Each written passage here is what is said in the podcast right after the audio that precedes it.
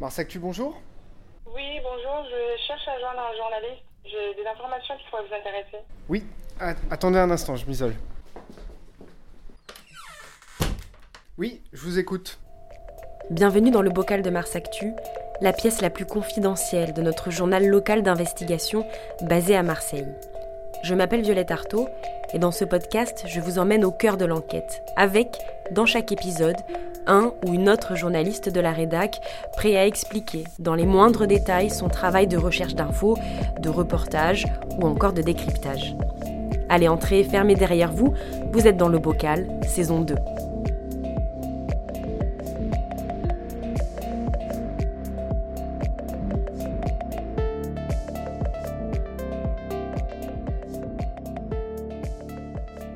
Bienvenue, chères auditrices, chers auditeurs, dans le bocal de Mars Actu. Cet épisode a un goût un peu particulier, puisque c'est le dernier qu'on enregistre dans le bocal, ou plutôt, devrais-je dire, dans le bocal première génération. Oui, après une petite période d'errance, un ou deux épisodes tout au plus. D'ailleurs, si vous avez un studio, N'hésitez pas à nous faire signe. Après une petite période d'errance, donc, une période de travaux, hein, plus précisément, et là vous me voyez venir, nous aurons, dans les locaux de Mars Actu, un nouveau bocal studio digne de ce nom. C'est donc avec un pincement que nous quitterons euh, ce bocal historique, studio fait avec ses rideaux qui isolent, ses panneaux euh, de mousse anti-bruit qui se cassent la gueule, cette petite table et ses fauteuils de chez Emmaüs. Benoît Gilles, bonjour. Bonjour. C'est donc toi qui as accroché ces rideaux, je m'en rappelle. Oui, j'ai fait un trou là et euh, franchement, il était réussi. Ouais, je crois qu'on a tous fait un trou quelque part dans, ce, dans ce studio et bah, on est triste de le quitter, mais c'est pour du mieux. Euh, tu es donc journaliste à Mars Actu, passionné d'urbanisme, des questions d'habitat et d'espace public. On t'a déjà entendu dans le bocal, c'était dans un épisode où tu nous racontais euh, ta rencontre du troisième type, on va dire, avec un marchand de sommeil, on s'en rappelle. Cette fois-ci, ce n'est pas d'habitat dont il va être question, mais de la rue, ou plus précisément d'une place, d'un square. Benoît, tu es là pour nous parler d'un lieu en particulier à Marseille qui concentre plusieurs problématiques. Ce lieu, c'est la place Labadier. Alors, est-ce que tu peux nous dire où elle se situe et à quoi elle ressemble? Alors, la place Labadier, c'est une petite place qui est située dans le quartier qu'on appelle euh, du Chapitre. Alors, pour les Marseillais, ça ne dit pas forcément euh, grand-chose, mais c'est situé sur les pentes de la colline Saint-Charles, euh, en direction des Réformés. Là, on va trouver des, beaux immeubles bourgeois, hein, d'assez bonne facture, et au centre de ce quartier résidentiel, il y a une place complètement circulaire. D'ailleurs, les, immeubles épousent la forme de cette petite place, et au centre de, cette place, un square avec des très beaux platanes, et voilà, un petit square. Alors, si tu as porté ta curiosité euh, sur cette place, c'est pas juste euh, pour sa forme circulaire, on va dire. C'est parce qu'actuellement, il y a des riverains qui s'exaspèrent euh, de ce qui, se place, ce qui se passe sur cette place. Est-ce que tu peux nous raconter?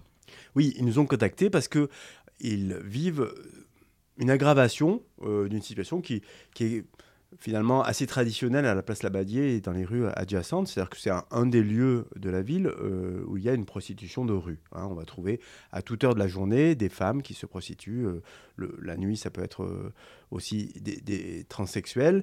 Mais voilà, c'est un lieu de, cette prostitution. Et finalement, tout le monde y est habitué. Les, personnes que j'ai rencontrées qui vivent depuis 30, 40 ans là, ont fini par, par s'habituer de cette situation par ailleurs, on sait aussi que la consommation de drogue, et notamment de drogue injectable, euh, est aussi euh, une des caractéristiques du quartier. Mais là encore, sans forcément que ça pose problème. Euh, ce qui s'est passé, c'est qu'il y a quelques mois, 4-5 mois, on va dire, une nouvelle population de prostituées est arrivée sur place, beaucoup plus violente dans ses relations entre elles, dans les relations avec le voisinage, beaucoup plus violente aussi dans l'emprise qu'elles subissent. C'est ces jeunes femmes plutôt jeunes, hein, autour de la vingtaine, euh, guère plus, euh, qui sont constamment entourés de jeunes hommes, pas beaucoup plus vieux non plus, euh, qui très clairement exercent une emprise sur ces femmes, soit parce qu'ils sont souteneurs, soit parce qu'ils sont dealers, soit parce qu'ils sont les deux en même temps, et que cette nouvelle population très volatile, très expansive, a, a, fait tourner l'ambiance du quartier. Et il y a une forme de, de très grande tension depuis cet été euh, que, les, que les riverains euh, regrettent et qu'ils essaient de, juguler. Alors, avant de poursuivre, on va écouter un petit extrait sonore. Je ne vous dis pas de quoi il s'agit, à vous de, de deviner. Ah, c'est pour toi ça, fragile. Arrête, c'est une grosse cougar, elle. hein. Cadeau Elle, elle, elle, elle. Attends, mais je crois que je la connais, elle. Tu t'appelles Shirazad ou pas? Ouais, je m'appelle Je te rappelle pas. Pourquoi les éducateurs, ils ont écrit que t'étais carrément parti pendant une journée Si on t'éloigne pas, on va retomber dans les mêmes difficultés. Ouais, en fait, t'es comme les autres, je respecte pas les femmes. Ouh là là, tu essaies de me la faire à l'envers ou quoi? À 50 l'amour et 30 la pipe. Tu es avec moi, s'il te plaît Tu es devenu fort ou quoi? J'ai jamais fait ça, moi. 250 ou rien? Y'a pas de monnaie, les gars. Vas-y, ne touche pas comme ça, tu as touché plein de garçons. J'ai cru que tu rentrais en prison, tu allais comprendre un peu. Mon frère, tu es sorti que dalle, encore plus con qu'avant. T'as vu ce terrain? Maintenant, c'est à nous. Quand tu vas mourir, dis la vérité. Tu te délires ou quoi? Ah ben ça va, ça veut dire que ça te fait rien si je vais. Tu viens chez moi, tu fais le bordel pour une pute, gros. Qu'est-ce que tu es devenu fou, quoi, ça?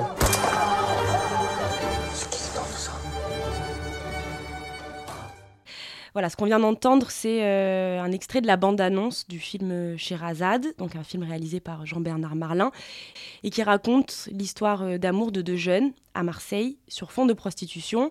Il y a plusieurs scènes qui ont été tournées euh, directement euh, place Labadier. Voilà, donc ça c'est un peu quand, la fiction euh, va rejoindre la réalité. Benoît, tu as forcément deviné parce que tu en parles euh, directement dans ton article. Toi, tu es allé sur place, tu as vu la réalité. Est-ce que tu peux nous dire ce que tu as vu? Eh ben, ça ressemble beaucoup à Shirazade en vrai.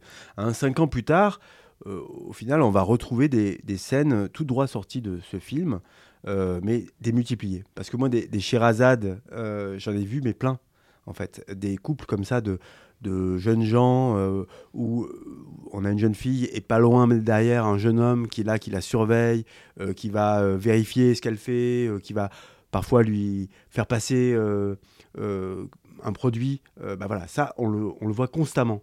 On voit des jeunes qui circulent à, scooter, euh, qui vont de l'une à l'autre, euh, qui, et qui exercent une pression sur ces jeunes femmes. Donc ça, c'est la réalité du quartier, et c'est une réalité qui est, pour le coup, à toute heure. C'est-à-dire que parfois, elles arrivent dès 8 heures du matin. Ça m'est arrivé hein, d'aller... avant d'aller travailler, de, faire de passer par la place Labadier et de constater des jeunes femmes qui, euh, qui vont euh, courir derrière le, client euh, entre 7h et 8h du matin ou qui sont en train de finir leur nuit. Euh, et donc ça, pour, pour, les, pour les riverains, c'est insupportable parce qu'ils ont l'impression que euh, ces scènes qu'ils ne voudraient pas voir, euh, elles les voient constamment. Euh, ça hante leur quotidien. Euh, et alors ça, on va dire que c'est les, la classique, la- les prostitutions, mais c'est aussi la relation aux clients, c'est entre souteneurs, on peut avoir des scènes d'une grande violence, ça peut être aussi des, des- des femmes qui sont Donc, contraintes. souteneurs, en fait, ce sont des, des MAC. quoi, Oui, des Macs, des, des Mm. proxos, quoi, on, on les appelle comme, on- comme on veut, mais qui, euh, voilà, qui exercent de, de la violence sur, sur les filles. Euh, on fait état aussi, euh, j'ai eu plusieurs témoignages, j'ai pas pu le constater moi de, de mes yeux, mais des, des véhicules qui vont déposer plusieurs femmes le matin et qui vont venir les chercher le soir. Donc quelque chose de vraiment très organisé. Euh, donc on peut avoir des chirazades avec euh, euh, des couples, on va dire, qui sont des, petits artisans de la prostitution et du proxénétisme, et puis ensuite, visiblement, des réseaux plus organisés qui mettent sous une coupe réglée des femmes, et à chaque fois avec, et ça le- les, riverains le décrivent avec justesse, des femmes qui s'abîment. hein, des femmes qui vont être de plus en plus abîmées, qui vont maigrir, qui vont être vraiment voilà, dont l'état de santé est dépéri euh, du fait de la, la- la situation de rue. Et, et qui vont disparaître, puis réapparaître, et puis redisparaître. Alors, tu le disais, il y a aussi euh, une prostitution plus ancienne, plus traditionnelle. Toi, euh, tu as échangé avec euh, l'une de ces prostituées qui est là depuis, depuis très longtemps. Est-ce que tu peux nous raconter cet échange? Oui, j'ai discuté avec Sophia, qui était en, en bordure de la place en- en- dans l'après-midi. Et, et sa, pro- sa première réaction, c'était une réaction de comité d'intérêt de quartier. quoi. C'est-à-dire, euh, vous Donc, savez, de représentante de représentants des habitants en disant bah oui les riverains ils ont tout à fait raison Euh, ceux, ceux qui le décrivent elle parle de cours des, des miracles elle. Euh, elle, elle- elle décrit cette tension et elle dit la subir parce que euh, cette situation finalement de, de concurrence euh, elle la vit mais aussi parce que la pression que mettent ces jeunes gens euh, sur, sur les, les filles au travail eh ben, elle l'a eu aussi c'est à dire qu'ils sont ils ont une logique de raquette hein, euh, ils vont raqueter euh, les, jeunes prostituées, mais ils vont aussi essayer de raqueter les plus anciennes qui sont là. Donc ça va, ça va être un coup 20 euros, un coup 40 euros qu'on va prélever sur, le gain de la soirée. Euh, alors elle a réussi à dire non, mais au final, c'est ce qu'elle m'a dit. Euh, ça se trouve, elle continue de subir cette, cette pression. Donc ça, c'est la première chose euh, qu'elle m'a dite. elle, a décrit cette situation comme étant une situation qu'elle-même a du mal à supporter et qui, finalement avait eu un, un effet néfaste sur son quotidien et sur son travail. Mmh. Et le, deuxième effet, c'est l'effet du produit. Parce que très clairement, elle-même est une usagère de drogue. Elle me dit euh, prendre de la cocaïne sans doute depuis plusieurs décennies, euh, donc c'est inhabitué.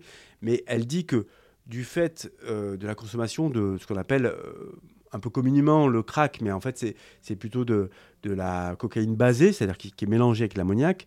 en fait, la, prise de cette drogue a un effet beaucoup plus rapide. Hein. c'est un effet flash qui est qui est très court dans le temps et qui oblige à reconsommer très rapidement et qui accroche. Donc, euh, en fait, ces jeunes femmes, elles consommeraient en priorité ces, ces drogues-là. Bon, en réalité, j'ai l'impression qu'elles consomment un peu de tout. On va trouver euh, des seringues, on va trouver euh, des pipes à crack, on va trouver un peu de tout, euh, des capsules. Donc, visiblement, c'est la polytoxicomanique un peu classique de la rue qu'on trouve à cet endroit. Mais ça crée une ambiance supplémentaire parce que le fait d'être sous l'emprise de produits et d'un produit dont on, connaît les effets délétères, ça contribue à installer une ambiance d'intranquillité, une ambiance pesante pour les riverains et aussi pour les personnes qui y travaillent. Alors, est-ce que tu mettrais ce sujet sous l'intitulé sécurité? Je connais un peu ta réponse, mais je te laisse dérouler. Ben, c'est toujours, c'est jamais. Euh, alors, je vais faire la réponse euh, la basique, la plus bête possible, c'est multifactorial. Hein, je veux dire, c'est forcément, il n'y a, pas que des questions de, sécurité. Euh, la réponse sécuritaire, elle va s'établir sur des faits qui sont des, qui contreviennent à la loi et aux règles. Voilà. En fait, c'est n'est pas ça forcément que vivent les, les, euh, riverains. Les riverains, ils ont fait ceux que j'ai rencontrés, ils ont fait un petit groupe WhatsApp dans lequel elles échangent, ils échangent et elles échangent ce qu'elles voient dans la rue. Et il y a plein d'éléments qui ne relèvent pas, au final, euh, de la sécurité. Je veux dire, quand euh, quand on trouve euh, une pipe à crack ou qu'on trouve un, bouquet de seringues euh, dans un buisson, c'est pas d'insécurité, mais c'est pas non plus agréable à vivre. de la même façon, quand deux femmes vont se frapper ou qu'on retrouve une femme qui, qui, qui, est écroulée dans le hall d'un immeuble et qui va rester là une grande partie de la journée parce qu'elle est en train de cuver, bon ben c'est pas c'est pas de l'insécurité, mais en même temps, c'est de l'intranquillité. Euh, c'est quelque chose qui pèse sur le quotidien. Parce que, en fait, c'est une vulnérabilité qui s'affirme, euh, qui s'affiche et qu'elles n'ont pas envie de voir. Euh, moi, j'ai rencontré une maman qui était là avec ses trois enfants qui dit J'en peux plus, quoi. J'en peux plus que mes enfants voient ça toute la journée. Elle a envie, voilà, que, de, que ses enfants voient des choses d'enfants. Et, et ben, la, réalité qui est présente dans ce square, eh ben, elle, est, elle est beaucoup plus complexe que ça. Et elle appelle forcément une réponse qui est qui est elle aussi multifactorielle. Alors, tu as posé la question au pouvoir public, donc à la préfecture de, police et à la mairie. Euh, qu'est-ce que les pouvoirs publics répondent à cette problématique? Alors, la première chose, et qu'il faut dire d'emblée, je crois, c'est que pendant des décennies, le square, ce petit square circulaire euh, de la, de la place Labadier, est resté fermé. Euh, la, mairie, sous, le mandat Godin, avait décidé que c'était finalement la plus simple euh, façon de régler le problème. Hein. rideau, on n'a pas de square. Hein. et ce qui se passe derrière les grilles ne nous concerne pas. Euh, c'était un peu la logique. Donc, de temps en temps, le CIQ qui avait les clés l'ouvrait pour faire un vide-grenier, un truc, dire voilà, le square ouvre une fois par an, deux fois par an, trois fois par an. En arrivant aux affaires, le printemps marseillais a voulu la faire autrement. Donc, ils ont rénové pendant plusieurs années le square. Et donc aujourd'hui, il a un petit aspect pimpant. Il a été rouvert euh, à, la sortie, euh, à la sortie de l'hiver. Il y a un petit coin pour, pour les enfants avec deux, trois jeux. Il y a des aspects bien délimités. Euh, il, est avec du gravier pour que l'eau puisse s'imprégner. Hein. Il, remplit tous les items. ça, ça donne envie. voilà, il remplit tous les items du programme du printemps marseillais. Il y a un petit coin jardin partagé, tout va bien. On peut y jouer aux échecs, etc. Donc voilà, ça c'est la première chose. Réaménager un équipement pour qu'il puisse servir à tout le monde. Deuxième aspect, l'occuper. Donc permettre à ce que des associations, des, spectacles aient lieu pour que ben, ce lieu vive et qu'au final, la population en général euh, repousse un peu plus loin euh, ben, ceux qui sont là pour en faire un, théâtre, on va dire, mercantile. Voilà. Donc ça, c'est le deuxième aspect et ça a plutôt bien fonctionné. Mais euh, à l'été, à l'arrivée de l'été, en fait, cette nouvelle population est arrivée et on a eu beau faire de l'occupation, on a eu beau faire euh, installer des enfants qui jouent, ben non, ils étaient là. Ils étaient là et ils, se sont mélangés aux autres, au final. Et donc, euh, ben, ce que la ville a voulu faire a montré ses limites. Parce que, en fait, on peut, pendant un temps, euh, ils ont été par exemple contactés euh, par le CIQ qui repérait ces scènes de violence, donc ils ont mis un vigile. Mais le vigile, il fait pas 24-24, au bout d'un moment il s'en va, et donc il est remplacé. Et puis même un vigile tout seul face à, à, des jeunes gens euh, déterminés qui passent et qui repassent, ben, il, ne fait pas le poids. Donc cette action-là, elle montre ses limites. Et du côté de la préfecture de police, parce que c'est aussi le rôle de, des policiers finalement de de, faire en sorte qu'un endroit, qu'un lieu public retrouve euh, une tranquillité Alors, eux aussi, ils ont été, euh, ils ont été interpellés par par les riverains et donc euh, ils, ont agi. La première chose qu'ils disent, c'est qu'ils essaient de constater les faits. Et ils disent que au final, sur l'année 2000, la premier, premier semestre de l'année 2023, il n'y a pas de faits constatés en nombre plus important que les années précédentes. Alors, constatés. ouais, des faits constatés, c'est-à-dire euh, des faits qui ont fait l'objet d'un constat, euh, d'une plainte, euh, et qui est remonté par les services. Alors, à quelques exceptions quand même. Hein, il y a un fait de proxénétisme, un viol sur mineur quand même qui ont eu lieu cet été. Donc c'est pas rien non plus. et puis surtout, les faits constatés, ça ne recouvre pas tous les faits. Hein. Il y a des faits qui ne sont pas signalés parce que les gens ne vont pas porter plainte. Et d'ailleurs, un des premiers réflexes euh, de la municipalité et des riverains, ça a été de comptabiliser ces faits, de faire une liste et d'aller porter plainte systématiquement, de les signaler systématiquement pour que finalement la réaction policière soit à la mesure. Hein. On le sait, euh, au final, la, police, elle, va, elle a des moyens, mais elle ne peut pas être partout en même temps. Donc euh, on, sait que depuis plusieurs mois, elle va concentrer ses moyens au nord de la ville. Et donc elle crée des endroits où euh, où bah, il y a moins de policiers, forcément. Et puis tu as eu une réponse qui est assez rare quand même pour la police et qu'on peut souligner sur la prévention. Oui, ben, et bon, ça, c'est peut-être à mettre à l'actif de, la préfecture de police, c'est qu'ils disent que euh, agir sur la sécurité ne sert à rien si on n'agit pas sur tous les aspects en même temps. Donc euh, eux, ils revendiquent le fait d'agir, euh, bon, avec les collectivités, mais c'est sans surprise, hein, heureusement, mais aussi d'agir avec les associations. Et, elles financent, la préfecture de police finance en direct deux associations qui sont spécialisées sur l'accompagnement des personnes prostituées, Autre Regard et l'Amicale du Nid, pour d'abord aller à leur rencontre euh, de ces personnes prostituées, mais aussi euh, mettre en place un travail sanitaire, parfois un travail de sortie euh, de la prostitution. Et ça, c'est à l'initiative de, l'État et de la préfecture de police. Donc c'est intéressant de voir que le travail policier ne se limite pas, ils ne sont pas chacun dans son couloir avec bon, moi c'est la police et je ne gère que quand il y a un, délit euh, dans l'espace public. Non, ils ont une vision un peu plus large et partenariale. Est-ce qu'elle fonctionne? Bah, Pas toujours, ou en tout cas pas suffisamment aux yeux des riverains. Benoît, toi qui es un observateur euh, assidu de, l'espace public, de la rue, est-ce que tu penses que l'urbanisme dans cet espace-là de, la ville euh, a une incidence sur ce qui se passe place Labadier? Ah oui, très concrètement. sous un double aspect. Le premier aspect, c'est la dimension théâtrale. Comme c'est un lieu euh, complètement circulaire, tous les riverains qui donnent sur la place Labadier ont, une vision du théâtre. Tout le monde voit. Tout le monde voit.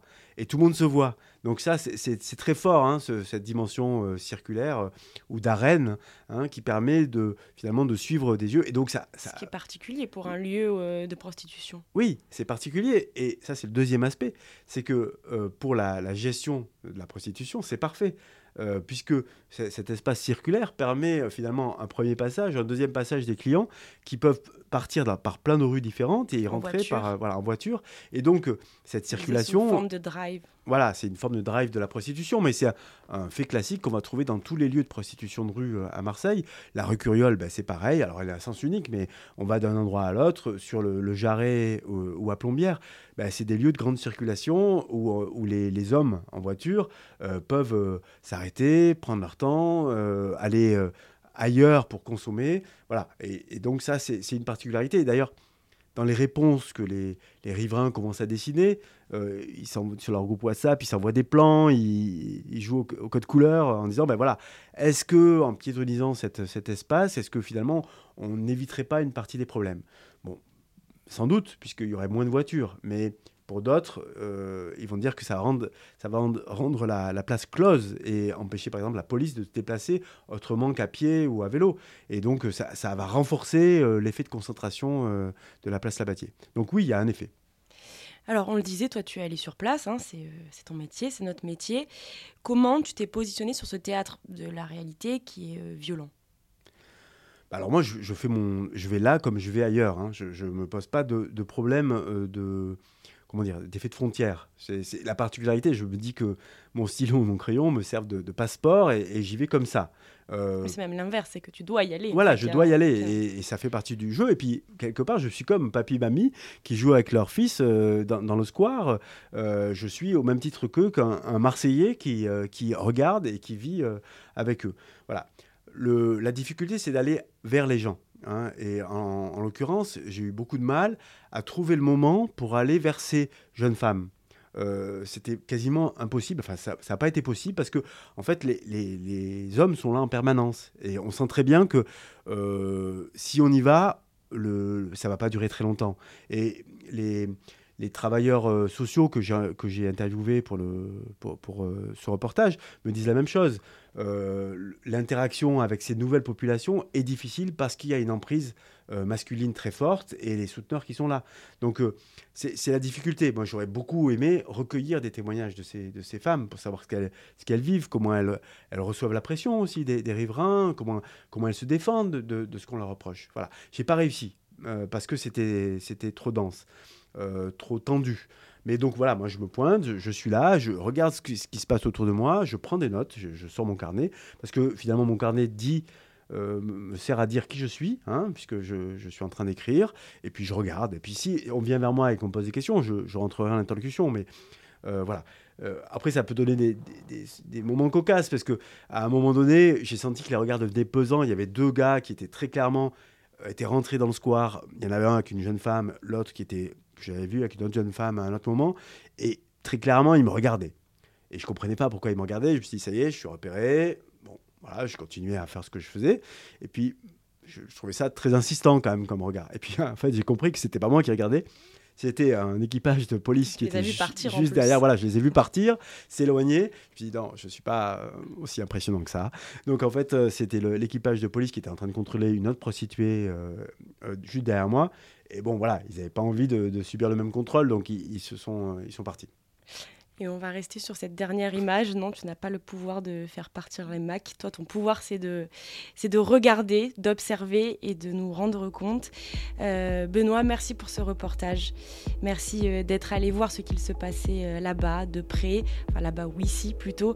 Et surtout, là où beaucoup ferment les yeux. Et merci pour avoir pris le temps aussi d'être venu nous raconter tout ça dans le dernier bocal enregistré euh, dans ce studio fait main que l'on quitte donc aujourd'hui, un départ qui pince le cœur, mais surtout qui nous enjaille parce que le prochain studio sera des plus pros et ça, c'est grâce à vous. On voit hein, nos petites courbes d'écoute qui augmentent, nos abonnés au journal qui semblent fidèles, mais comme tous les médias indépendants, et il n'y en a pas beaucoup, notre équilibre est précaire et je veux pas vous mettre la pression, mais il tient grâce à vous. Alors parlez de nous, abonnez-vous et en retour, promis, juré, on ne lâchera rien pour vous informer en toute liberté, pour prendre le temps de débusquer euh, ce qu'on voudrait vous cacher, pour toujours faire primer l'intérêt collectif plutôt qu'individuel, pour que vous, citoyens, puissiez prendre les bonnes décisions pour vivre ensemble. Bon, mais dans tous les cas, on se retrouve dans deux semaines, entre deux coups de marteau. Allez, à très vite dans le bocal.